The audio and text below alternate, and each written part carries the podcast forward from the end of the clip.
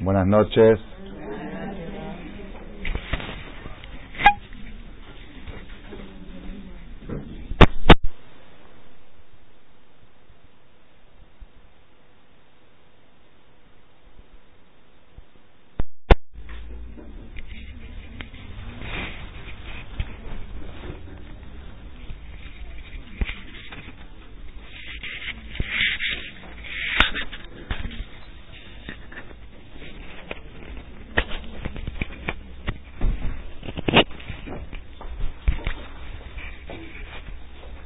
Hoy día domingo para lunes.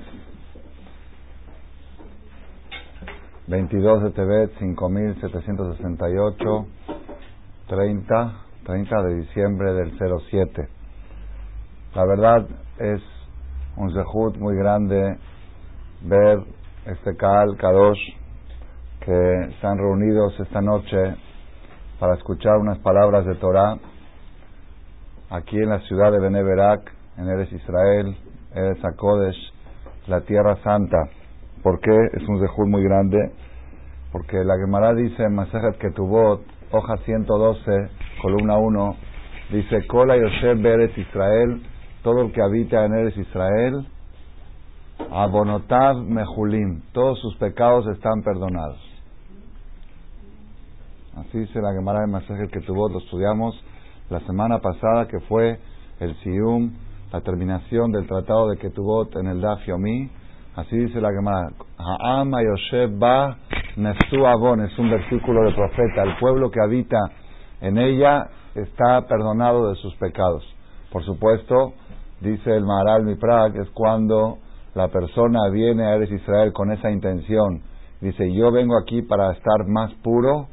A Kadosh Barujú le perdona sus pecados, explica, aunque se equivoque uno y cometa algunos errores, sus pecados están perdonados. Si la intención de la persona es vivir limpio, este es el lugar correcto, eres Israel. Por eso digo es un zehut, ¿por qué? Porque es el cajal que se encuentran aquí, que están aquí en Eres Israel, pues si están todos los pecados perdonados, pues ¿qué musa les puedo dar? ¿Qué les puedo decir? Hagan esto, hagan esto, ya está todo perdonado, están limpios. Es un zehut muy grande porque estos días, estos días la tefilá más importante, al menos en mi rezo, cuando le pido a Hashem, la parte donde más hago, trato de hacer kavaná, es donde decimos, Ve'aililim, karot y karetun, letaken olam dai, que Dios elimine las idolatrías del mundo para reparar el mundo con el reinado de Hashem. Hashem lemelech, ¿por qué estos días? Porque desgraciadamente Baruch Hashem en Israel no se siente, pero en Hutz Laaretz si yo quisiera organizar una conferencia esta noche en México, domingo y 30 de diciembre, ¿cuántos asistentes voy a tener? Porque el reino de la Bodazara está muy fuerte. La, ah,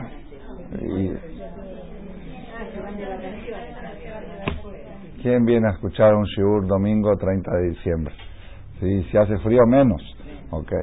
Entonces, aquí en Eres Israel este Kaal dos de las mujeres que asistieron a escuchar el Shiur están formando parte de la destrucción de la idolatría de la Bodazara que fue promovida por un judío descarriado hace 2008 años.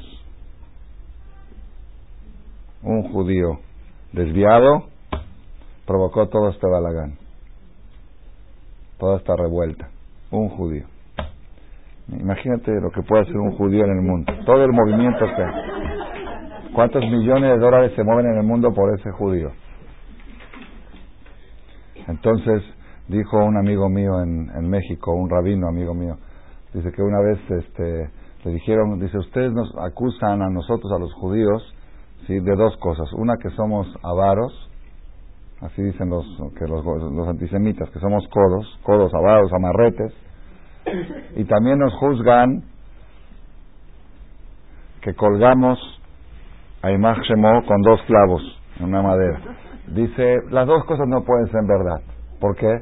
Dice, porque si fuéramos avaros, lo hubiéramos colgado así con un, un clavo solo para ahorrarnos un clavo.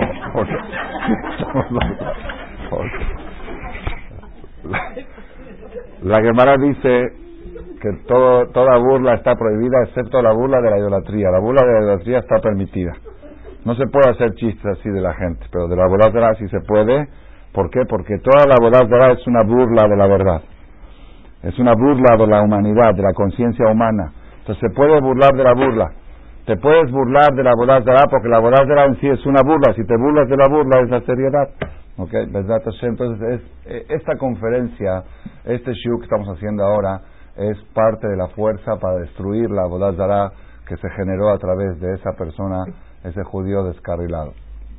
Rabotai,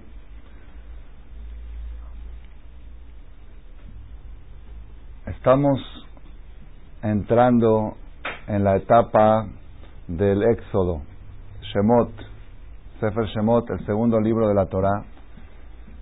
El Éxodo se puede decir, cuando hablamos del tema de la salida de Egipto, que es la palabra Éxodo, hay dos partes. Una parte que conocemos bastante y una parte un poco más ignorada. La parte que conocemos es la libertad de Egipto, que es Moshe Rabbenu, nació Moshe, el Salvador, se llenó la casa de luz, como trajeron los niños de la escuela, el Daf Kesher, se llenó la casa de luz, nació el Salvador de Israel, empezaron las diez plagas, luego vino el cruce del Mar Rojo, esa parte más o menos se puede decir que la conocemos, pero hay una parte que ignoramos en, en, en esto, que es la parte de la esclavitud de Egipto. La esclavitud de Egipto también tiene un mensaje, un mensaje muy poderoso, tiene varios mensajes, pero uno de los mensajes poderosos que quiero relacionarlo hoy, esta noche en este shiur, para nuestra vida particular, cosas que la podemos aplicar diario, desde que nos levantamos hasta que nos vamos a dormir y en la cama también. Desde que la persona nace, crece, cumple bar mitzvah o bat mitzvah, se casa, trae hijos, casa hijos, se hace abuelo y hasta 120 años es aplicable el mensaje que vamos a rescatar hoy de la esclavitud de Egipto, no de la liberación, de la esclavitud. Porque todos hablamos de que Hashem nos liberó de Egipto, pero ¿quién nos mandó a Egipto? También Hashem. ¿Quién nos esclavizó en Egipto? También Hashem. Entonces tenemos que tomar un mensaje de la esclavitud y después tomar el mensaje de la liberación. ¿Por qué el pueblo de Israel tuvo que estar esclavos en Egipto con trabajos duros, abodat parej, como dice la Perashá, Vayavidu Mitzrayim Israel trabajo duro con ladrillos, y como dice también ahí que es parej, dice la Gemara, que le daban trabajo de hombres a mujeres y trabajo de mujeres a hombres. Eso es abodat parej, cuando una persona hace algo que no le queda a su personalidad, la persona tiene que trabajar siempre algo que sea, que, sea acorde a su personalidad. Trabajos de hombres a mujeres y de mujeres a hombres. ¿Qué son trabajos de mujeres a hombres? A los hombres lo ponían a lavar ropa y a planchar y a cocinar y a coser y a tejer, a los hombres. Y a las mujeres las ponían a hacer carrera universitaria. Es trabajo de hombres. Porque las mujeres que van a la universidad, ¿para qué van? Para tener un título. El título principal de una mujer es ser mujer. Y para ser mujer se necesita mucho estudio, y mucho aprendizaje, y mucha predisposición. Entonces, ¿qué no es bueno tener títulos? Sí es bueno, pero primero sé, primero tener el título de mujer, de buena esposa, de buena madre, de buena suegra, de buena abuela. Hashem no te creó la matriz para que la lleves a la universidad. La matriz es para fabricar bebés. Y para educarlos y para criarlos. Y una mujer dice, ¿se puede hacer carrera o no? Después que ya terminaste la menopausia, te permito que vayas a la universidad y que hagas una carrera, y que cuando ya, ya recibiste el título de mujer, ah, pero venían los egipcios y decían, no, las mujeres a la universidad, los hombres a la cocina. Más o menos hablando en lenguaje moderno, ¿no? Más o menos es la idea, que hacían, cambiaban los, invertían los papeles y eso es abodat pares, trabajo duro. Había una esclavitud en Egipto. Había una esclavitud difícil. El que lee un poquito la historia real, los campos de concentración de la Segunda Guerra Mundial, donde nuestros hermanos fueron torturados y asesinados criminalmente, los campos de concentración de Hitler se quedan pequeños ante los campos de trabajo arduo del faraón. Como cuenta la, la Gemara, que había una cuota que cubrir, tenías que cubrir una cuota para construir, tenías que construir, por ejemplo, un muro de dos metros, y si faltaban 30 centímetros del muro porque no dio tiempo de construirlo, entonces, ¿qué hacían para completar el muro? Dame a uno de tus hijos y lo ponían de ladrillo, de tabique, al niño y le echaban cemento encima. Vivo el niño. Y de la pared se escuchaba el grito del niño, Eben, Mikit, Isaac, Bejafiz, Meetia, Anena, cosas impresionantes que trae, que trae el Talmud, lo que fue la esclavitud de Egipto. ¿Por qué teníamos que estar esclavizados en Egipto? ¿Por qué? Porque hay en la Génesis, capítulo 11, la Perashá Lech Lecha, Hashem le dijo a Abraham Avinu, por una situación que hubo ahí, y Adoa te da, saber sabrás, que y es tu descendencia van a ser extranjeros en una tierra ajena, Egipto en este caso, Vadadum, y los van a esclavizar, Veinu Otam, y los van a torturar. Arbame Ochana, 400 años. Y después de eso, Yo voy a juzgar a ese pueblo esclavizador. Y después van a salir de Egipto con riquezas inmensas, riquezas grandes que si había un decreto, un decreto que la descendencia de Abraham tenía que pasar 400 años de esclavitud y tortura. Como está escrito en la Torah, no vamos a entrar en detalle cuál fue la circunstancia que creó ese decreto, es un decreto divino registrado en la Biblia con palabras textuales, no es interpretaciones. Rabadum Tam Arbame Ochana, 400 años. Por lo tanto, Esad Esad, que era nieto de Abraham, hijo de Isaac, nieto de Abraham, dice la Torah en la Perashá Baishlach, Vayelech el Esad se fue lejos de Jacob, porque mi tenía Jacob. Dijo, yo no quiero pagar ese documento. Esad sabía, había una tradición familiar que en algún momento la descendencia de Abraham tienen que estar esclavizados y torturados 400 años, Esar dijo, yo soy descendiente de Abraham, no quiero pagar ese documento. No quiero pagar esa deuda, que la pague otro. Yo no soy descendiente de Abraham. Esar renunció a, la, a su genealogía, porque ese, esa genealogía lo comprometía con un documento por pagar de 400 años de esclavitud y él no estaba dispuesto. Entonces él se alejó Dijo, yo no tengo nada que ver, yo soy independiente, yo soy autosuficiente, yo no soy nieto de Abraham, ni hijo de Isaac. Jacob, si alguien tiene que trabajar, que trabaje Jacob y su descendencia. Quisir, la esclavitud de Egipto era un documento por pagar. Era una cuenta que había que pagar. Sin embargo, hay una pregunta fuerte, importante, y esta es la, se puede decir, la introducción principal de esta charla. Hay una pregunta muy fuerte. La Torah dice que tenían que trabajar y ser torturados 400 años. En la realidad, ¿cuántos años estuvieron en Mitzrayim? 210. ¿Y cuántos años fueron trabajados y torturados? 86, más o menos. Porque hasta que no falleció el último hijo de Jacob, no empezó la esclavitud. Y el último hijo de Jacob que falleció fue quién? Leví. Leví fue el último que falleció. Y haciendo la cuenta de los años cronológicamente sale que la esclavitud no duró más de 86 años o 90 o 110 máximo. Entonces aquí hay una pregunta fuerte, una pregunta muy fuerte. La Torah dice, ¿por qué fuimos a Egipto? Porque Hashem le dijo a Abraham. ¿Qué le dijo Hashem a Abraham 400 años?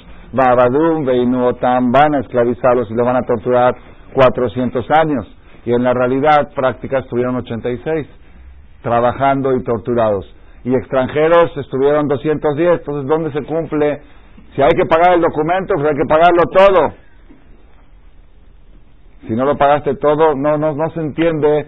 Este es una pregunta que los comentaristas, los Rishonim, Ramba, Maimónides, analizan. ¿Dónde se cumplen los 400 años?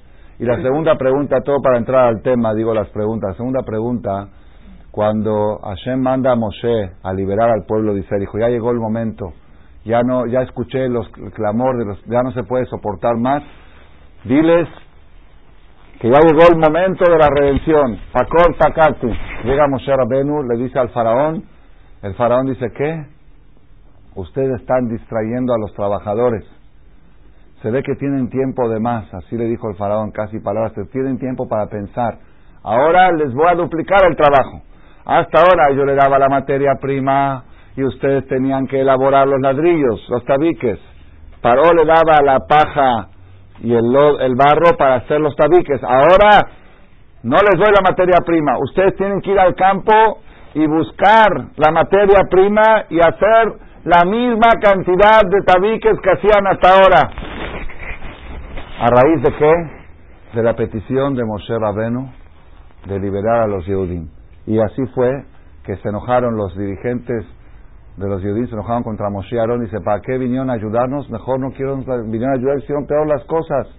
Hasta ahora más o menos ya estábamos acostumbrados a esta esclavitud y ahora esto ya no podemos soportar.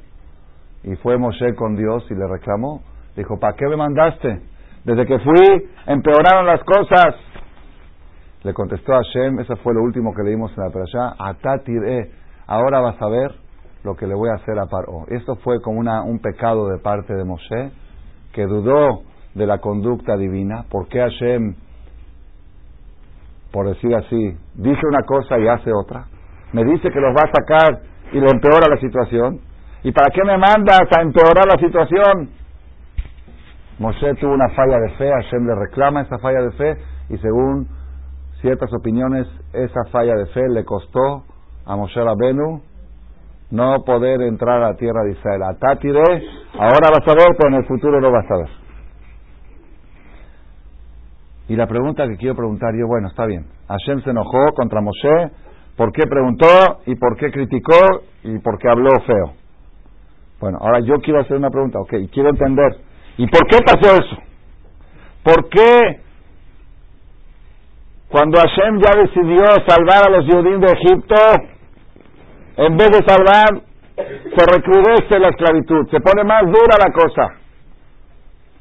También Moshe se equivocó en la manera como le preguntó y fue castigado. Pero yo que estoy estudiando la la quiero entender. A ver, Hashem, ¿ya llegó el momento de salvarlos?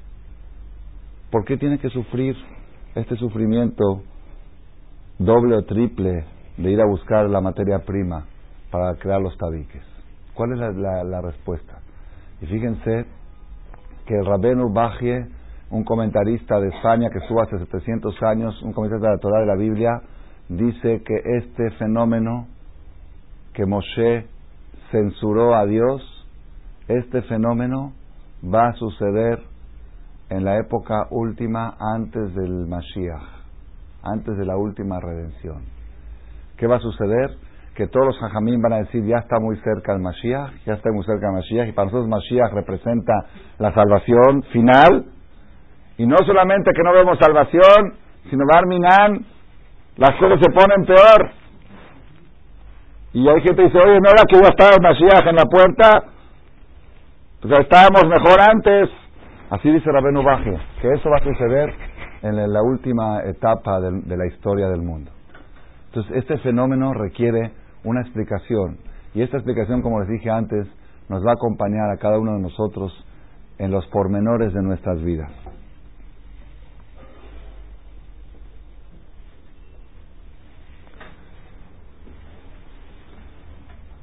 Hay un rezo que se dice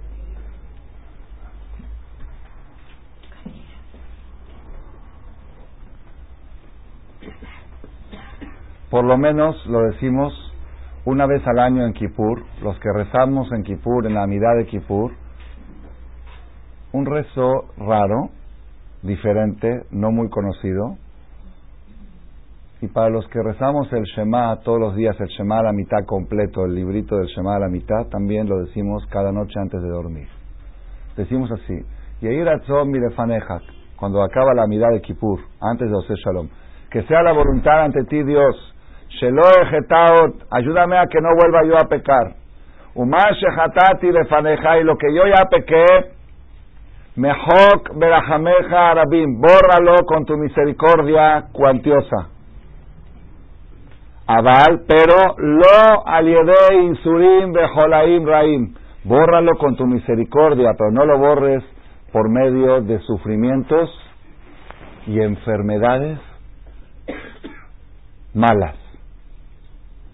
Isurim, sufrimientos, bejolaim y enfermedades raim, malas. ¿Hay alguna palabra de más aquí? ¿Ah? Malas. ¿Hay sufrimientos buenos? Los sufrimientos son malos. ¿Hay enfermedades buenas? Las enfermedades son malas. Le pedimos a Dios lo que los pecados que dice no los borres con sufrimientos y enfermedades malas. ¿Hay sufrimientos buenos? ¿Hay enfermedades buenas? Este va a ser más o menos el tema de la charla de esta noche. ¿Qué quiere decir sufrimientos buenos, sufrimientos malos, enfermedades buenas, enfermedades malas. Rabotai.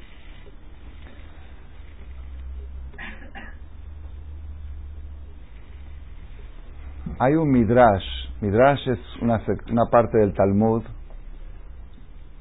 donde habla de la filosofía. El Talmud fue escrito hace como 1500 años. Un midrash en la Perashá Miketz y este Midrash, por si alguien quiere ver la referencia adentro, lo cita el Rab Steipeler, Rab, Jaim, Rab Yaakov Kanievski, Zecher Tzadik Ribraha, en un libro que se llama Birkat Pérez, que él escribió. En la Perashá Miketz, ahí, ahí yo vi este Midrash. Trae así, cita el Midrash, dice. En Adam Lelo Surim No existe una persona que no tenga problemas. En Adam Leloy Surim no existe una persona que no tenga sufrimientos, que no tenga broncas, como dicen en México. Que no tenga, no sé, no me acuerdo cómo dicen en otros países. Que no tenga, ¿cómo? Problemas, sufrimientos, broncas. En, no hay. Yo podría pensar que roban a Shim, la mayoría de la gente tiene problemas. Dice, no, no, no, no, no la mayoría. Todos. No hay una persona que no tenga problemas. Dice el Midrash, Ashrav Misheisurav Minatora. Dichosa la persona que sus problemas y sus broncas son de cosas espirituales.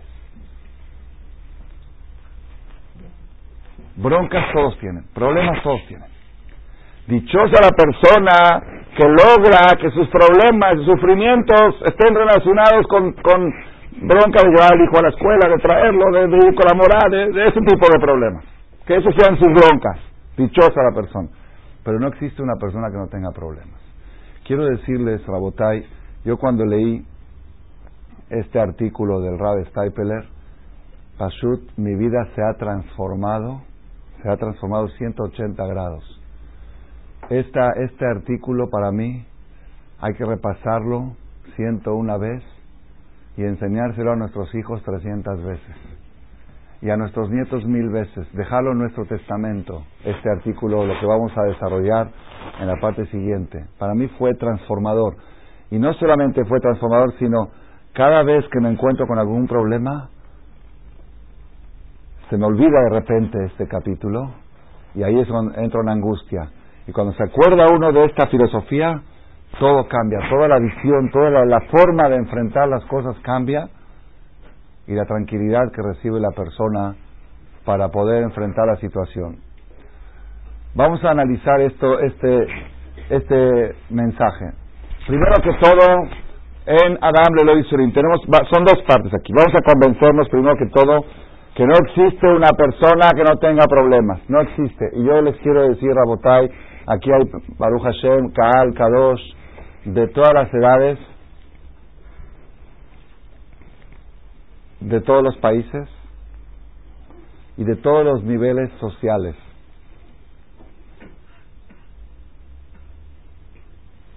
Yo atestiguo en mi experiencia de 22 años de estar relacionado con gente de todos los niveles económicos, millonarios y multimillonarios y archimillonarios, y pobres y muy pobres, y jóvenes y más jóvenes y niños, y adultos y mayores y ancianos, padres de familia, suegros, suegras, cuñados, cuñadas y abuelas, goim y eudim, dirigentes políticos, representantes del ejército, no de Israel porque no, no vivo acá, pero del ejército de México, del alto rango, del nivel intelectual más alto. Yo atestiguo que en Adam Leloy Surim no existe una persona que no tenga broncas, que no tenga problemas. A veces uno dice, si yo tuviera lo que él tiene, si yo tuviera el marido que ella tiene, si yo tuviera el esto que, el otro tiene, si yo tuviera la casa que tiene, el coche que tiene, la situación, la inteligencia que tiene, pues yo sería una persona mucho más tranquila, mucho más feliz. Pero cuando uno se acerca un poquito, es algo espectacularmente triste. Como gente que tiene todo tiene tantos problemas. Parecería como que los problemas es un fenómeno de la humanidad, es algo crónico, es una guerra. Eso sí, hay gente que tiene más, hay gente que tiene menos, pero todos tienen problemas, todos. Dice el Rab Steipeler, el Rab Kanievski, estas cosas no las podemos cuestionar. Hashem sabe por qué las personas tienen que tener problemas. Adam le amal yulat, la persona nació para luchar y para superar retos. ¿Por qué unos tienen más y unos tienen menos? Eso está relacionado con temas de reencarnaciones pasadas o con temas de ciertas actitudes que la persona cometió que requieren de problemas para poder pulir su alma, su neshama.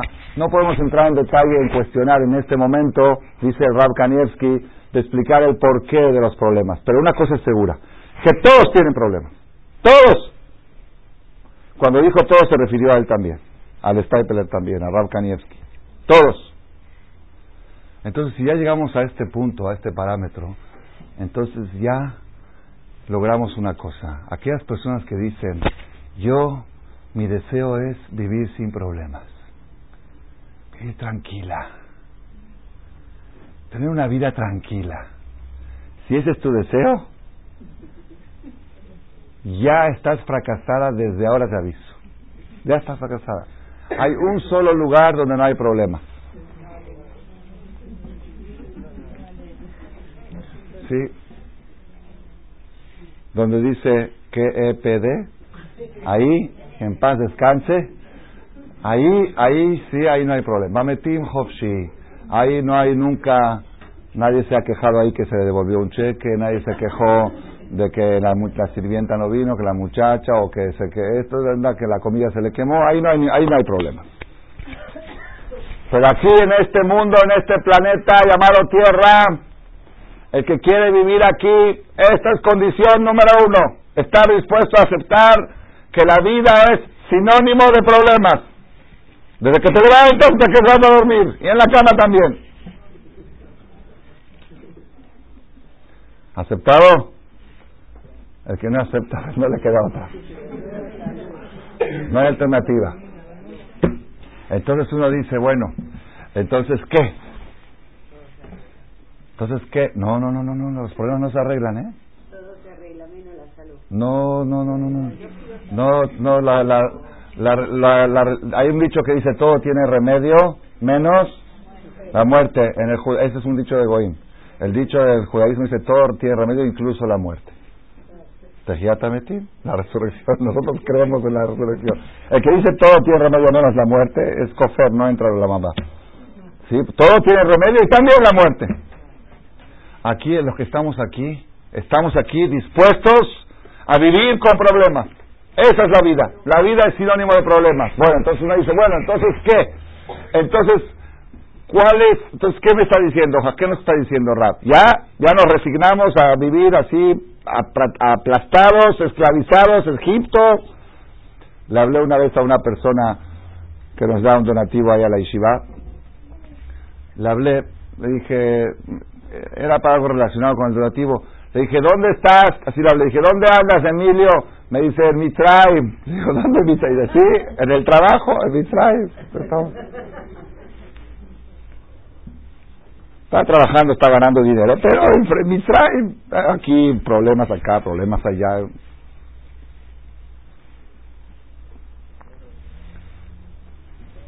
¿Ustedes me creen que en esta vida no se puede vivir sin problemas? Yo les quiero nada más contar una historia. Tengo una lista de varias, pero el tiempo está medio, reducido, tenemos que volver. Una historia para que concienticemos este mensaje, que no existe una persona que no tiene problemas. Conozco una familia en México, son gente conocida, que son no ricos, no millonarios, no multimillonarios, se calcula su, su patrimonio más o menos en 20 mil millones de dólares. 20 millardim, lo que se llama. Tiene mil edificios en la Ciudad de México. Mil edificios. Compró un negocio hace tres años, compró un negocio, salió en el diario, compró un negocio en mil quinientos millones de dólares y lo vendió en tres mil. ¿Saben cuántos, ceros? Yo no sé cómo se escribe tampoco esas cantidades. ¿Cuántos ceros llevan? No sé, sé. Gente de, así sale cuando el señor fulano va a comprar negocios, dice, fulano está de shopping. El shopping de él es un negocio de mil millones, de cien millones, se compró una fábrica de, de, de. El señor ya es el señor, el dueño es un señor mayor, que vive a 120 años. Yo no, yo no tengo relación con él, pero su hijo de él, un hijo de más o menos 35 o 40 años, el que maneja todos los negocios, de alguna manera él escuchó los cassettes nuestros, los CDs, y un día pidió que quería una cita, quiere conocer al autor de estos cassettes, y así se hizo una relación, una vez por mes nos sentamos a hacer cuentas. Ojalá, ojalá. Una vez por mes él, nos, él me invita a un restaurante kasher, para, hacer, para decirle las dudas que tiene de las conferencias que escuchó. Tiene preguntas, las anota, me dice seis, siete preguntas, esto no entendí, esto no entendí. Y así es, es un, oficialmente nos vemos una vez al mes, cada Rosh Hodesh. En la realidad tenemos ya un año que no nos vemos porque está muy ocupado el señor, que justo estuvo de viaje en su avión privado, ¿eh? pero oficialmente una vez por mes tenemos. Entonces él me invitó, esto fue como hace cuatro años, que empezó la relación, cuatro o cinco años, me invitó una noche a su casa para dar una charla a un grupo de amigos de él, también de la alta sociedad, parejas jóvenes. Entré a su casa, una casa bellísima, una casa de lujo como merece, como puede darse lujo una persona que tiene tanto dinero, una casa que el, el lujo brilla por todos lados. Dimos la conferencia, Shur, nos fuimos, a los dos meses me habla por teléfono y me dice, Rab, quiero pedirle por favor si me puede venir a poner mezuzot a mi nueva casa. Se mudó. O se estaba por mudar. Le digo, pero ¿qué tenía de malo tu casa anterior? Estaba muy buena. Sí, sí, la verdad estaba muy buena. Estaba muy encariñado con ella porque le habíamos metido mucho. Pero una persona compró un terreno pegado a la casa y empezó a construir un edificio de 20 pisos y no para el ruido de los tractores y los ratones y, trabajadores y polvo, ya no se aguanta, dice, ¿de qué me sirve toda la casa si al lado tengo tractores todo el día? Dice, la verdad, pues él no tiene el problema que tiene que vender para comprar. Nosotros cuando tenemos que comprar, no tenemos que vender o comprar. Él puede comprar y comprar y comprar. Entonces fue y compró otra casa. La otra casa que compró era la casa de un ex presidente. Primero yo cuando escuché eso dije, ahí está. El señor tiene una casa de millonarios y no la puede disfrutar porque tiene tractores al lado, polvo y ratones. Y ratas. En Adam, Leloy, Surib, no hay persona que no tiene problemas. Entonces él resolvió su problema, compró una casa. La casa que compró era la casa de un ex presidente de México, presidente de la Madrid, uno de los ladrones más grandes que tuvo la, la, política mexicana, que ahora está viviendo en España, que se robó mucha plata. Él tenía una casa, pero esa casa no era una casa, era una fortaleza. Yo vi, yo vi las paredes de la casa, el tamaño, el grosor de las paredes, del tamaño de las murallas de Jerusalén, sin exagerar. Así, un metro de grosor de las paredes. ¿Por qué? Porque él estaba amenazado como presidente de México estaba amenazado por los militares de un golpe militar, entonces él hizo una fortaleza, su casa privada donde él vivía era una fortaleza. Esta fortaleza, ya habían pasado 10 años de que el presidente este ya se retiró, ya se fue con todo lo que se robó, la casa estaba en venta, él la compró en 3 millones de dólares este señor, paisano, y se va a mudar ahí. Me invitó a poner mezuzot, fuimos a poner mezuzot, era un problema porque la pared tan ancha, ¿dónde la pones? La, mezuzá, acá, allá, es problemas de alajot. Cuando llegué a su casa, le dije, ¿puedo hacer una llamada telefónica? Tengo que hablar a mi esposa para avisarle que voy a llegar más tarde. Me dice, sí, suba a mi habitación. Le dije, no, me da vergüenza, ¿no tenés un teléfono inalámbrico un celular? Dice, no hay teléfono que capte la señal, no hay señal, por el tamaño de las paredes, ni un inalámbrico y ni un celular capta la señal. Únicamente teléfonos con cables.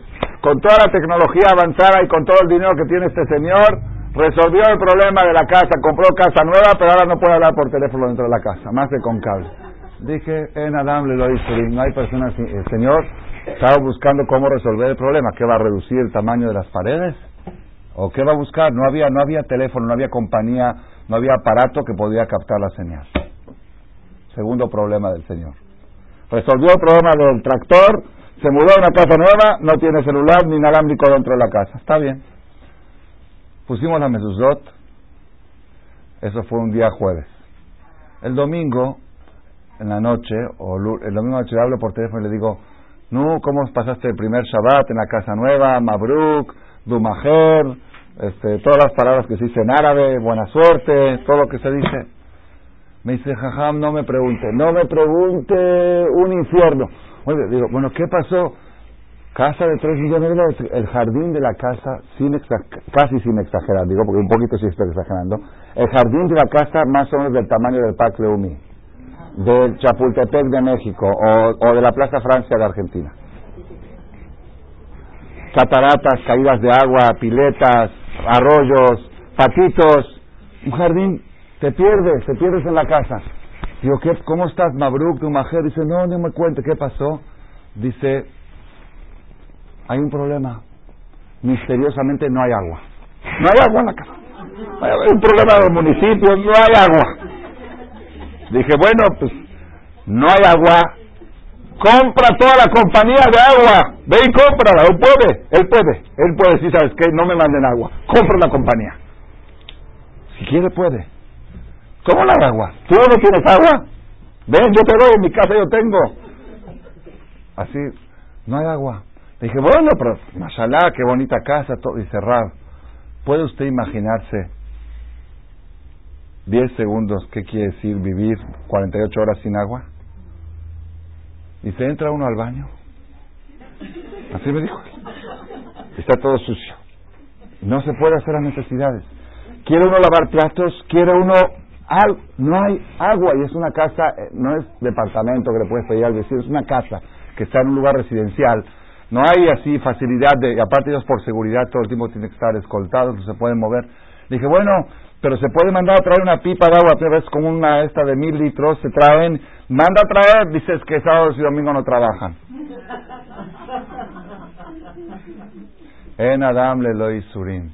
No hay personas sin problemas. Todo el dinero del mundo no le sirvió porque le pusieron tractores al lado de su casa resolvió los tractores, ahora viene el problema del tamaño de las paredes que no deja pasar la onda del celular ni el inalámbrico.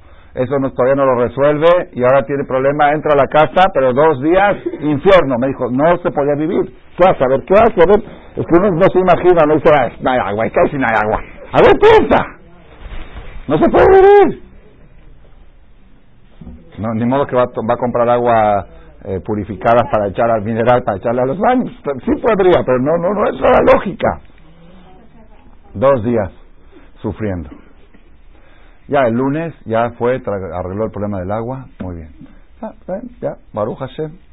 El martes en la noche yo tengo la conferencia semanal, ustedes saben, aquí dice martes para miércoles, hoy día martes para miércoles, la conferencia semanal en la que se graban los CDs, ahí a las 10 de la noche, 10, 10 y media, estoy en la mitad de la disertación y suena el celular. Me fijo el número, es esta persona. Pero como estaba en la mitad de la disertación, no pude interrumpir, no era acabó, dije seguramente no, no veo causa de urgencia. Seguí la conferencia y que después me reporto. Ya cuando terminé la charla era muy tarde, le hablé al otro día. Le dije, me llamaste ayer, ¿qué pasó? Y dice, uy, no me pregunte, no dormimos toda la noche. No. ¿Qué pasó ahora? Ya hay agua. ¿Cuál es el problema? Dices que las Igires, tiene cuatro Igires, es poco, por ahora tenía cuatro, cuatro muchachas, estaban arreglando el lugar donde se lava la ropa, la parte del lugar de la servidumbre, y encontraron abajo de, la, de donde se lava la ropa, de, la, pileta, del lavabo, donde se lava la ropa, encontraron una muñeca, una muñeca chiquita. Dije. Dice, y vinieron con mi esposa y le dijeron, señora, encontramos esta muñeca. Dijo, ¿y qué es eso? Dice, esa es la muñeca de la muerte. Alguien le embrujó su casa. Y mi esposa no quería.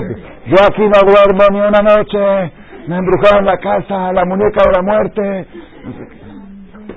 Y el marido decía, pero eso son tonterías. Dice, no, ya me dijeron, yo no puedo dormir acá, llévame a un hotel, llévame a otro lado. Dice, pero no seas tonta, de Kitsur. me hablaron a mí, yo estaba en la conferencia, le hablaron a otro jajam, no estaba disponible hasta que le hablaron a mi suegro.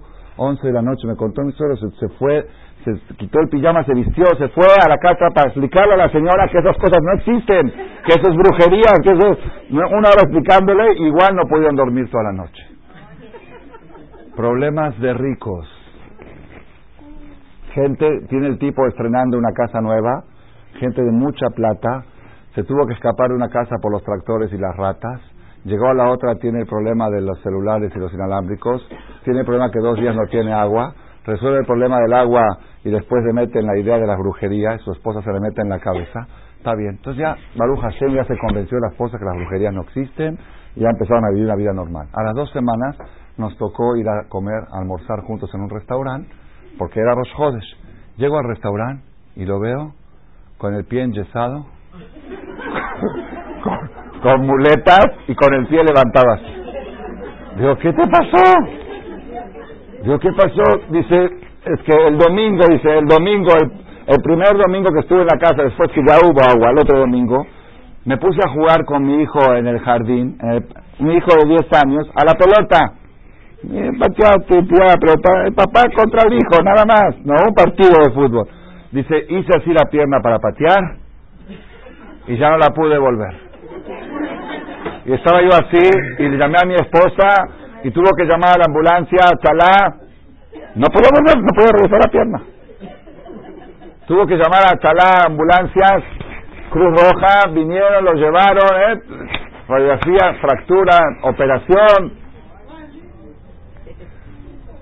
Esto lo cuento para que veamos nosotros la realidad de que no existe una persona que no tenga problemas independientemente del nivel económico que tenga.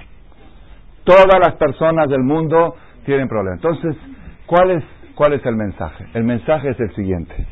Los problemas no se pueden evitar, se pueden encauzar con Z.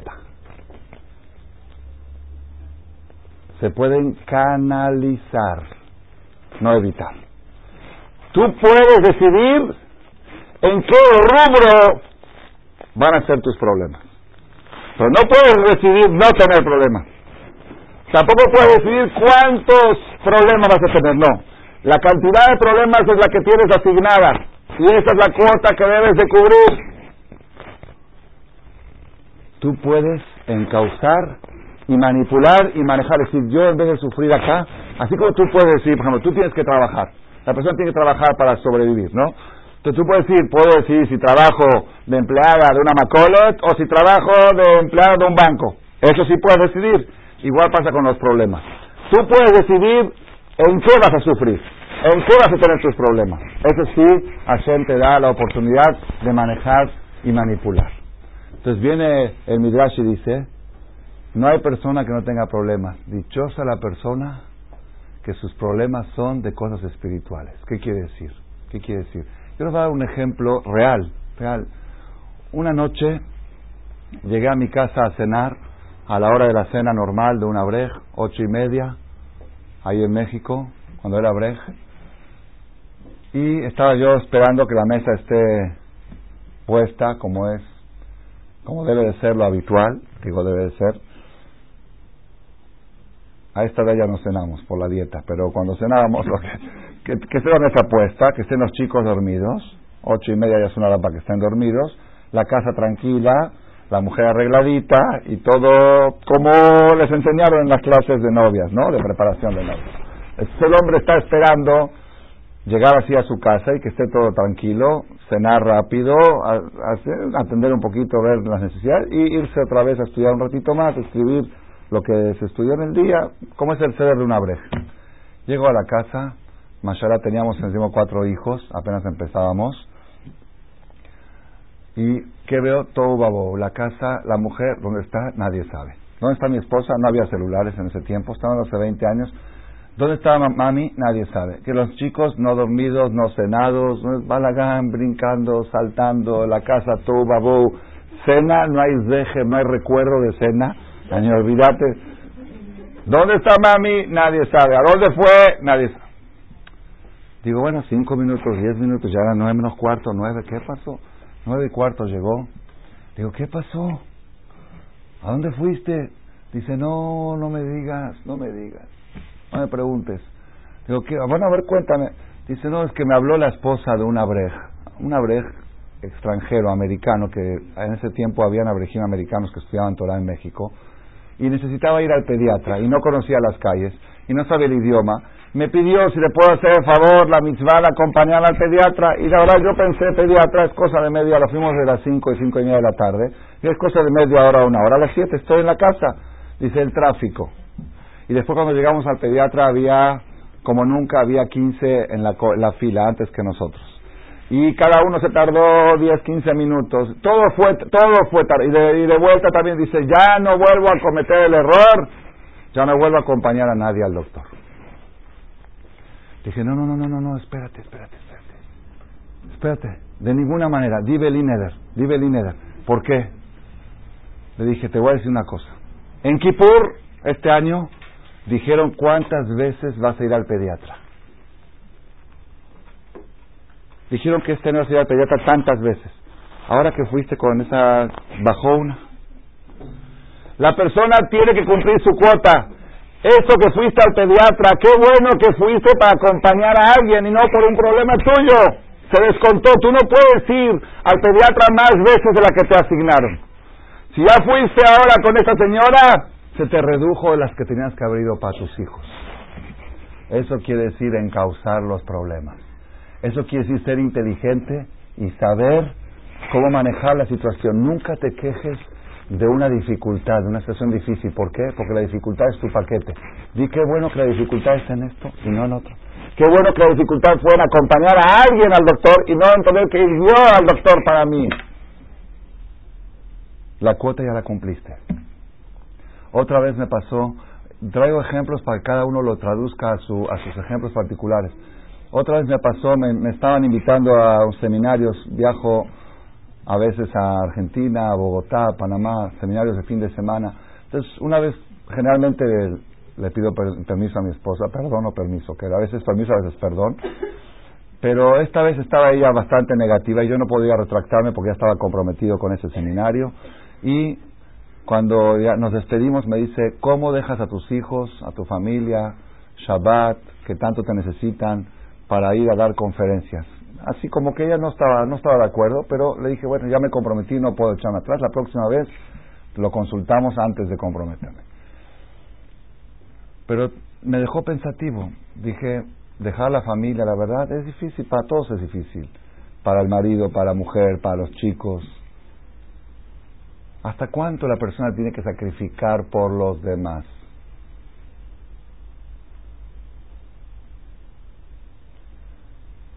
Bueno, me entró la duda, como a cualquiera le puede entrar la duda. Iba en el avión, era rumbo a Panamá, y me encuentro con un señor que está en el avión conmigo. Le digo, ¿y usted a dónde va? Dice, yo estoy regresando de Houston. Digo, ¿y por qué Houston? Dice, no, porque me tuve que ir una semana para hacer estudios por problemas de salud. Dije, ¿y usted dejó a su familia? Dije, Baruch Hashem. Si yo tenía decretado que tenía que dejar a mi familia este año tantas veces por X motivos, ya cumplí la cuota. Ahorita no puedo yo ir a Houston, ¿por qué? Porque ya fui a Panamá. Ya faltó un sábado en la casa. Eso quiere decir encauzar. Eso quiere decir encauzar. Hace cuatro años llegué a Jerusalén con, con parte de mi familia, porque mi hijo cumplía bar mitzvah. Estaban mis hijos que estudiaban en la yeshiva de Koliakó, dos hijos, y otros dos traje de México el bar mitzvah y una más. Éramos cuatro de mis hijos y mi esposa y fuimos al cótel. Cuando uno va al cótel, según la alajá estricta, la persona que ve el cótel después de 30 días que no lo vio, ¿qué tiene que hacer? Quería. Quería es desgarrar la ropa como se hace Barminan cuando fallece un ser querido. ¿Por qué? Porque estás viendo la destrucción del Bet estás viendo el templo destruido. Por un lado estás emocionado que ves el cótel, pero es como una persona que va a dar pésame a casa de un señor que falleció y ve que se están rompiendo la ropa. Dice, ¿por qué se rompen las ropas si tienen muy bonitos muebles? Mira qué bonitos muebles tenía. Sí, pero el señor no está. Igual uno va al cóctel, se emociona uno del cóctel, pero el cóctel es el resto del resto del resto del resto. No hay nada, no hay corbanot, no hay misbeach, no hay koanim, no hay leviim. Entonces uno cuando llega al cóctel por primera vez en 30 días tiene que desgarrarse la ropa. Es un poco difícil hacerlo. Entonces, ¿qué hacen? Hacen trampas. Ya saben las trampas como son. Una, si vas el viernes en la tarde, antes de Shabbat, ya no hay que desgarrar. Y como ya estuviste dentro de los 30 días. Si vas en Rosh ya no tienes que desgarrar, porque en Rosh no se desgarra. Si vas en fiestas, entonces busca a la gente situaciones. O hay otra, si no es ni Rosh ni Shabbat, y quieres ir al cóctel y no quieres romper la ropa, ¿qué haces? ¿Ah? ¿No la conocen la patente? Los judíos somos muy inteligentes, siempre le encontramos la vuelta. A todo le encontramos la vuelta. El jamés, como hacemos con el jamés. Hacemos, tienes jamés, véndeselo al boy. ¿Qué hacemos? Antes de llegar al cótel, le dices a tu compañero que está al lado, a tu compañera que está al lado, le dices, ¿sabes qué? Te regalo toda mi ropa. Es tuya. Toda mi ropa es tuya. Y hacen quiñán, levantan un panero y dice, toda mi ropa es tuya. Cuando llego al cóctel, no puedo romper, yo no puedo romper la ropa de otro. La ley no me permite desgarrar ropa ajena. Después salimos del cóctel, me la vuelves a regalar, sí, Hazab Kobarú, se terminó el problema. Son, hay soluciones, pero esas son soluciones para los que buscan soluciones, para los que buscan cumplir las cosas bien. Entonces yo llegué, la verdad, estaba yo muy emocionado, llegué al bar mitzvah de mi hijo y los llevé a mis cuatro hijos dos que estudiaban en la yeshiva aquí en Koliakov y dos que traje conmigo, el de Bar Mitzvah y una, una, una hija. Vamos al cótel juntos y nos llevamos tijeras y se llevaron una camisa especial porque sabían que iban a hacer quería y vamos, desgarrándole a cada uno de mis hijos y diciendo el pasuk, bet cocheno, se juntó un grupo de gente, había turistas y había israelíes también porque nunca habían visto esa ceremonia. Y lo hice un poco porque quería demostrar que así es la laja y así es, así es la ley. Y yo sé que hay gente que sí lo hace, pero lo hacen a escondidas. Dije, no hay que esconder, si así es una laja, lo vamos a hacer. Puse a mis cuatro hijos así, como se pone lo aleno cuando pasa una desgracia, y a cada uno, ah, track uno, track otro, track otro, y el papá también track. Entonces acercó una persona y dice, ¿cómo les haces ese trauma a los niños?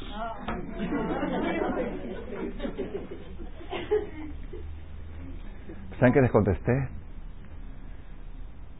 Más vale que sea un trauma ficticio que un trauma real.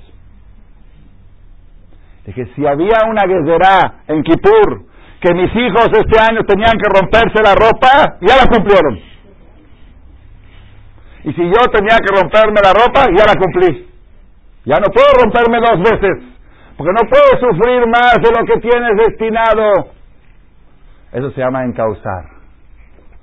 La persona tiene que ser inteligente y saber, y saber. Les voy a dar otro ejemplo, les voy dando así una lista de ejemplos mientras el, tiempo me permita. Por ejemplo, Le Mashal, ¿sí? Una persona tiene destinado en Kippur, cada de Kippur Kippur destinan todo destinaron que este año va a estar cinco días sin comer.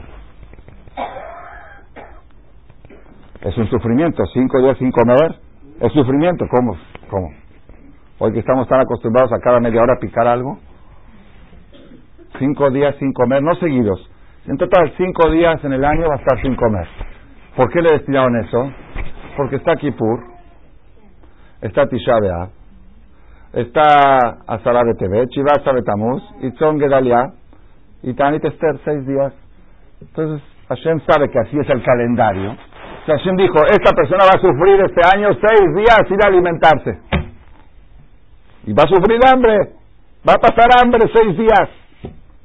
Es parte de su guerrera, parte del decreto de cada Yehudi en Kippur. Es por default, por defecto. Por defecto que dice que ya viene de lista. De, no es que cada uno es diferente. Todas las personas que son sanas tienen asignados en Kippur este año pasar seis días de hambre. Llega el ayuno del 10 de Tebet, que pasamos ahora hace poco, la semana pasada, y uno dice, ¿vas a ayunar? Es que yo no soy tan religioso, yo soy un principiante, apenas estoy empezando. Y aparte, ya, ya, después, otro día.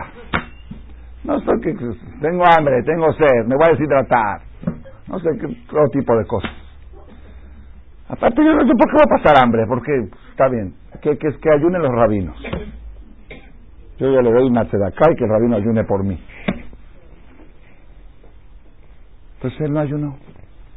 Llega el otro ayuno de Purim, que va a venir dentro de dos meses. Es ayuno de Purim. Ya, de Purim es borrachera, Purim es comer. Es ayuno que ayunen otros no quiere ayunar. Entonces, no, está bien. hay un problema. Se acerca fin de año, fin de año nuestro, kasher, de, y hay una cuota por pagar. Esta señora o este señor tenían decretado pasar cinco días hambre y no lo han pasado. Entonces, ¿qué pasa? Un día vas a comernos, es que tengo indigestión, tengo cólicos, tengo esto, va con el doctor, dieta blanda, no comas, no desayunes, no cenes hasta que cumplas la cuota. La cuota se tiene que cumplir. La cuota se tiene que cumplir. Yo les quiero decir hasta dónde llega esto, hasta dónde ustedes no lo van a creer, es una realidad, realidad impresionante. La mujer se casa, el hombre se casa. Pues ya que se casa, la mujer es mía, ya estamos casados. Es tuya, según la Torah, solamente el 20% del tiempo. En total, en una vida matrimonial normal de 50 años, solamente el 20% de la mujer es de su marido. Haciendo todas las cuentas de... Son 30, 35, 65, pero quitando embarazos y lactancia y otras, otras situaciones, 20%. El 20%, así como en el diezmo del dinero tienes que sacar hacer de tu mujer también tienes que sacar hacer 20%. Una persona va, se casa y dice, yo que yo me casé Quedad Moshe de Israel. A mí que no me vengan a decir lo que tengo que hacer. Es mi mujer, es kosher. Quedad Moshe de Israel. Le di anillo y firmé acta de matrimonio. ¿Qué me va? Es que es 20%. Yo lo acepto eso. Yo, mi mujer, cuando quiero y como quiero. Bueno, allá tú, así se dice en México, allá tú. Ma, verídico, ¿eh? verídico, pero así tal cual. Fui 10 años terapeuta matrimonial en México hasta que renuncié.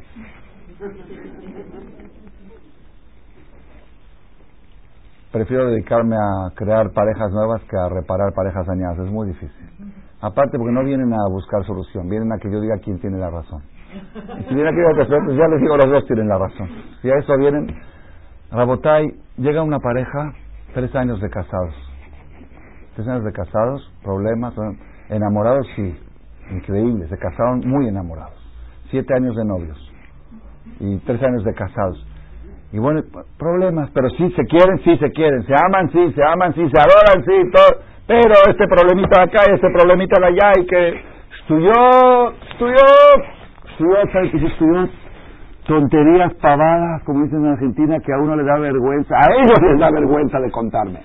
Cuando me cuentan es porque cuando porque el chocolate que trajo la suegra era el que tocaba traer a la mamá, entonces se le quitó el papel a la mamá. ¿Qué? Estudió pavadas. Y cuando les da vergüenza de mí, dice, no, no creo que es por eso. Eso en principio, eso nada más es un ejemplo. Bueno, a ver, dígame por qué entonces, por tonterías, por pavadas.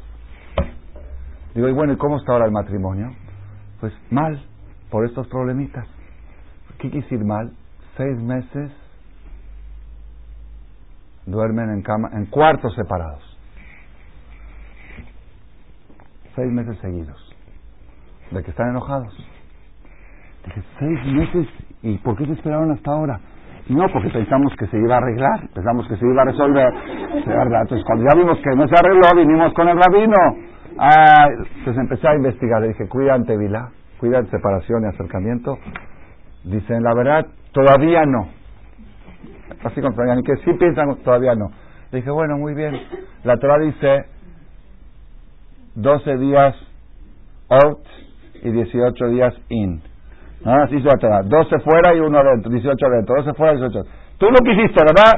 Tú quisiste todo como quieras. Bueno, pues Hashem dijo, ¿sabes qué? Esos 12 días de separación te los doy todos juntos, seis meses juntos. Pues más vale lo hubieras hecho alternado, era más padre, más, más, más interesante. Alternado es más interesante que todo junto. Pero al final, al final, al final, Todas las parejas del mundo, yo le digo las Yehudim, todas las parejas del mundo de Yehudim tienen 20% de camas separadas o cuartos separados. O lo hacen alternado como la Torah manda, o lo hacen por pleitos, por enojados, por diferencias. Entonces más vale hacerlo por la Torah que hacerlo. Esa es, eso es filosofía. Esa es filosofía. De todos modos vas a separarte de tu marido. Es mejor separarte cosas. Mejor sepárate amigos, no peleados. Rabotay, esto es, esto es mensaje. y este mensaje se aplica, se aplica en cada paso y paso. Les voy a dar varios ejemplos. Yo sé que no todo lo que estoy diciendo es muy popular, pero no me gusta a mí tampoco decirlo popular, sino decir lo que, lo que es real y lo que le va a servir a la persona. El que, el que adopte esta idea, el que adopte esta idea de lo que estamos hablando ahora, puede resolver muchos problemas de su vida. ¿Cómo? Encauzando, no evitando. No procures vivir sin problemas procura encontrar estrategias como dominar la situación y decir cuál van a ser tus problemas. Mi problema va a ser 12 días al mes, mi problema van a ser ir a acompañar a una compañera al doctor, no ir al doctor para mí, acompañarme a ella. Voy a buscarme problemas de otros para cumplir mi cuota. Cada sufrimiento que tienes, veníamos ahora de vuelo de México para acá, tuvimos un vuelo bastante difícil y una escala muy difícil en París. Difícil, todo, muchas cosas estaban complicadas y mal. Y estábamos sufriendo, mi esposa, yo y mi papá, veníamos en el vuelo sufriendo. Y yo en ese momento me agarró así, me agarró un poco de desesperación. Dije, esto yo no estoy acostumbrado a esto. Dije, esto se cuenta de algo. Si estoy sufriendo acá, es en vez de sufrir un choque en otro lado, en vez de sufrir esto, sea, que sea esto. Si esta es mi cuota, que sea esto. Qué bueno que el sufrimiento es para subir a Israel, para cumplir una misma y no por otras tonterías. Estoy pasando frío, el frío lo podía haber pasado en otra parte, en otras circunstancias. Qué bueno que lo esté pasando en el aeropuerto de París, rumbo a Israel. Si la persona se enfoca de esta manera, muchas cosas en la vida cambian. Hay en la Torah, les voy a traer dos ejemplos más para terminar esta charla por el día de hoy. Hay en la Torah, cuando Eva, la mujer, pecó, la mujer hizo pecar al hombre, el hombre también pecó, la mujer hizo pecar al hombre. Entonces Hashem le dio diez maldiciones a Eva, diez maldiciones a Adán, diez maldiciones a la tierra y nueve y diez a la víbora, a la serpiente. Así está el en la Torah. Las diez que le dio Hashem a la mujer, le dijo Harba, Arbe, Itzebonej, Veronej, Harba, dice Rashi, una es el sufrimiento de la virgindad, perdón, el sufrimiento de la menstruación, el segundo es la virgindad, el tercero es el embarazo, el cuarto es el sufrimiento de parto, el quinto es el sufrimiento de criar hijos, El sexto es el sufrimiento de Elishech Teshukatech, la dependencia emocional hacia su marido. Es una, una dependencia que crea cierta sensación de inferioridad. Y el último es Beuim Sholbach, que en la realidad el hombre va a dominar en esta empresa llamada matrimonio, el hombre va a ser el que domina, probablemente se refiere a la, a la parte económica. Son siete maldiciones, hay siete o diez, hay más que en la Gemara cómo se reducen, pero siete seguro que le dio a Shema a la mujer. ¿Está bien? Entonces, una de las maldiciones es el sufrimiento del parto, el dolor de un parto. Pues el que lo pasó sabe, es un sufrimiento. Los hajamim dicen, le da, es, se puede decir que es lo máximo. Cuando quieren expresar un sufrimiento grande, dicen, esto es un sufrimiento como el de un parto. Es como un parto. Un parto es muy, mucho sufrimiento. ¿Sí?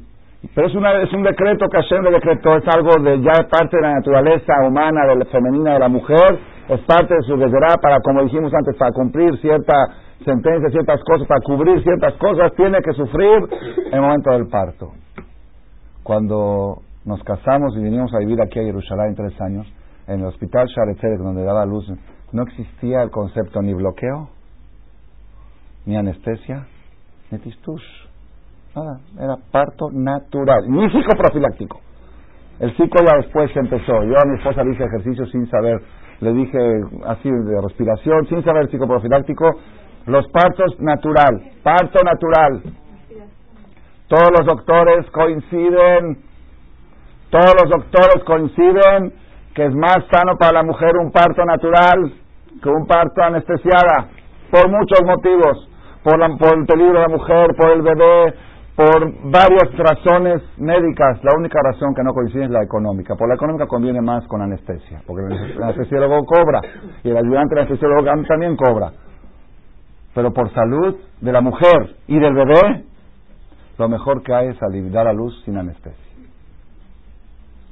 Está totalmente comprobado que el, placer que recibe la mujer cuando le ponen al bebé al instante de haber salido, se lo ponen en el pecho antes de cortarle el cordón, eso es algo que la, estimulación que le da, hay, hay explicaciones, hay, vean, el que quiera ver información puede ver información. Sin embargo, sin embargo, las mujeres de hoy, Dor Halash, una generación difícil, una generación débil, frágil, van con el doctor y le dicen al ginecólogo, doctor, yo quiero entrar a la sala de parto y no quiero sentir nada. Quiero despertarme y que me digan, aquí está tu nada más. Que, ni sepa yo si ya vi, si estoy antes o después. Que me tenga que tocar la panza para darme cuenta. Pues sí, hay mujeres así. Y hay otras mujeres que tratan de seguir la tradición de que sea parto natural como lo hacían nuestras abuelas y nuestras madres. Yo conozco casos, casos identificables impresionantes. Una familia, son varias hermanas, son familiares nuestros muy cercanos, son varias hermanas, ¿sí? Todas las hermanas son de la idea de parto natural, sí, parto natural, parto natural. Pero una de las hermanas es muy así, muy dice, no, yo no puedo, yo no puedo sufrir, yo no puedo los dolores de, de las contracciones, yo no puedo, doctor, por favor, bloqueo total, anestesia total. Está bien. Yo les digo, pero identificado, identificado y en forma impresionante. Esta mujer, estas señoras, las hermanas que dan a luz parto natural, dos años no visitan al pediatra. Porque ya cubrieron la cuota en la sala de parto. Y esta hermana que exige que la bloqueen dos veces por semana en el pediatra con ese bebé, por el doctor que gripa, rotavirus y esto y lo otro, inyección por acá y vacunas por allá. ¿Qué pasó? ¿Pero por qué son la misma familia? Pashut, al cubrir la cuota, Dios dijo, tienes que sufrir tanto en la sala de parto. Tú fuiste inteligente y dijiste, yo en la sala de parto, no, en la parto no, entonces en el pediatra. En alguna parte tienes que sufrir. No hay manera de escaparse de lo que está decretado que tienes que sufrir. Tú decides que aquí no, bueno, aquí no, pues tienes de otro lado. Entonces, mejor que la mujer diga, ¿sabes qué? Prefiero descargar todo el sufrimiento en la sala de parto, sufrir una hora, dos horas duro y terminar y por dos años descansar. a que me lo estén dando en cuotas cada día. Ve al doctor y vuelve al doctor y vuelve ahí, peleate con tu marido y peleate con este y busca la plata para pagar. Ya termino la sala de parto y se terminó. Bajé 80 kilos de, de sufrimientos que tenía que sufrir. Eso es filosofía neta del judaísmo. Filosofía neta del judaísmo. Abotay, el pueblo de Israel tenían que sufrir 400 años de tortura en Egipto. Si pudiéramos medir en kilos o en toneladas los sufrimientos, podemos decir que tenían que sufrir 400 toneladas de sufrimiento. Vamos a suponer, si, si tiene, existe alguna medida, no sé cómo se mide, si por litro, por kilo, por metro, cómo lo miden en el Shamay. Tenían que sufrir 400 toneladas de sufrimiento. Pero Hashem vio que al ritmo que iban espiritualmente estaban deteriorándose, que ya no iba a quedar nada del pueblo de Israel. De por sí, ¿ustedes saben qué porcentaje salieron? El 20%, 80% se asimilaron, se perdieron. Solamente el 20%. Entonces, si seguían a ese ritmo, a los 400 años no queda nada. ¿Qué hizo Dios? Dijo, las 400 toneladas se tienen que cubrir. En vez de cubrirlas en 400 años, las va a comprimir en 86. Cuando llegó el tiempo que Dios dijo, ya hay que salvarlos, Todavía faltaban cumplirse las 30 toneladas. Entonces dijo Dios a Moshe, ve y paró, paró, se va a enojar, les va a hacer más duro el trabajo porque ya tengo que sacarlos. Entonces como los tengo que sacar, se tiene que recrudecer el trabajo, se tiene que ser más duro para cubrir la cuota, tiene que haber un parto, un sufrimiento de un parto para que ya puedan hacer el bebé, para que ya puedan salir de Mitzrayim. Esa es la respuesta a la, a la pregunta por qué. Y eso quiere decir lo que le pedimos a Dios. Todos los pecados que yo hice, bórramelos, no con sufrimientos malos sufrimientos buenos. Dame la inteligencia de saber manipular que mi sufrimiento sea los 12 días que tengo que separarme de mi marido, que mi sufrimiento sea la abstención de carne y leche, que de repente se me antoja un helado de leche, pero comí carne y me estoy aguantando, aguantando, aguantando. Qué bueno que me lo aguante por el kosher y no por un problema, una receta médica que me prohíbe tomar helado de leche. Eso quiere decir Isurim. Isurim Tobin, sufrimientos buenos. Dice el Staipeler, el Rab Kanievski, en el libro Birkat Pérez, en la Perashá Miketz, la cita que les dije antes, dice, está comprobado, comprobado, y yo lo atestiguo, y lo mil veces lo atestiguo y puedo jurar por el Sefer Torah el testimonio que les voy a decir ahora, pero él lo escribe también ahí, que la mujer sufre para criar hijos, lo mismo si tiene dos, cuatro, ocho, doce, dieciséis o veinte sufre lo mismo. ¿Cómo lo mismo? ¿Es igual criar dos que criar dieciocho? ¿Ah? No, seguro que no es igual. Es más fácil criar dieciocho. Seguro. Sufre lo mismo porque, miren cómo lo explica Pashut. La mujer tiene asignada una cuota, una cuota, así como tiene cuota de la sala de parto, tiene una cuota que tiene que sufrir para criar hijos. Desde que se casa hasta que mientras que tiene que criar hijos va a sufrir, 20 años, por ejemplo, en 20 años va a sufrir, por ejemplo, 800 kilos de criar hijos. ¿Está bien? Si tiene dos hijos, le toca 400 kilos a cada hijo. Si tiene cuatro hijos, 200 kilos a cada hijo. Si tiene 10 hijos, 8 kilos, 80 kilos a cada hijo. Si tiene 20 hijos, 40 cada hijo. Entonces, ¿qué pasa? Si tiene muchos hijos, tiene que sufrir. Sí, ¿cuál es el sufrimiento?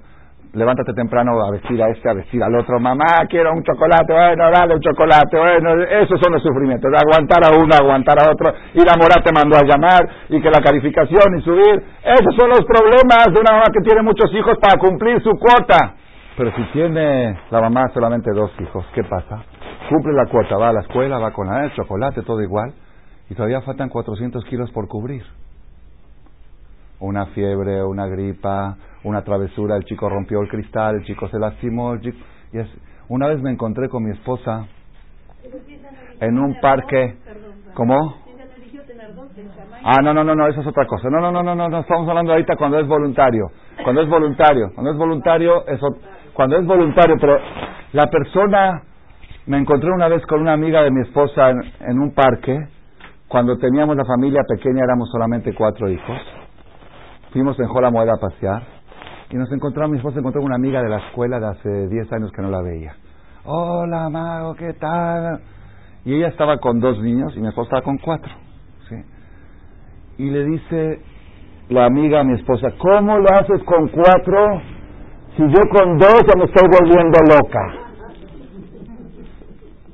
Dice, ¿pero por qué te vuelves loca? Dice, pero míralos, míralos. Dice, míralos cómo están detrás. Dice, ¿tú piensas que yo puedo traer una más? Le dije a mi esposa, justamente porque tienen a más dos, la vuelven loca. Si tuvieran cuatro, sería más tranquilos. Si tuviera ocho, más tranquilos todavía. Porque la mujer no puede sufrir más de lo que tiene destinado. Este es el mensaje, Rabotai, este es el mensaje. Entonces, ¿qué, ¿cuál es la conclusión? La conclusión es la siguiente. Cuando una persona quiere decidir, por ejemplo, anestesiarse en la sala de parto, que no diga es que porque no quiero sufrir, porque quiero que sepas que de todos modos vas a sufrir. O lo sufres ahí o lo sufres en otro lado. Di porque, no sé, porque no te gusta la cara del ginecólogo. Está bien, no te gusta ver la cara del ginecólogo, es otra cosa. Pero no digas porque, no digas porque no quieres sufrir, porque su vida sufrir de todos modos. Cuando una mujer dice, quiero cuidarme de no traer hijos, hay un dicho en, en hebreo se dice, Likrola Yelet Bishmo. Vamos a llamar las cosas correctas. No quiero traer hijos porque no me gustan los chicos. Punto. Pero si dicen, no, no, no, me encantan los chicos, me encantan, pero, pero no puedo sufrir, sufrir van a sufrir lo mismo. Ese es el punto. Nunca el sufrimiento que sea la pauta de tu decisión. Porque lo que tú sufras en criar a un hijo es esa cuenta de otro sufrimiento. Y si tienes más, se va a repartir en más. Y el sufrimiento va a ser vestirlos y llevarlos a la escuela. Y si tienes menos, el sufrimiento va a ser ir al doctor. Entonces, de todos modos vas a sufrir. Y cuando tú quieres decidir, cuando alguien quiere decidir, no tú, cuando alguien quiere decidir que no quiere cuidar, Vila, por ejemplo, en el matrimonio, que no diga, es que yo no puedo estar separada de mi marido. Porque de todas maneras vas a estar separada.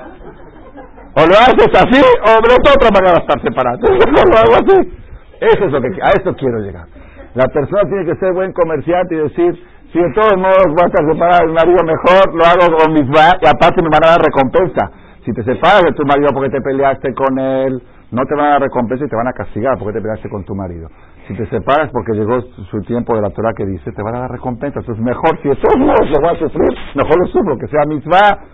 Esto es Rabotai, esto es filosofía neta del judaísmo. Eso es filosofía neta. Cuando llega un día de un ayuno, si es que estás en condiciones de salud de ayunar, no digas, es que yo no puedo pasar hambre, no puedes pasar hambre, de todos modos vas a pasar. O lo pasas por el ayuno o porque el doctor te recetó abstención por, por cólicos estomacales. Entonces mejor que sea por el ayuno.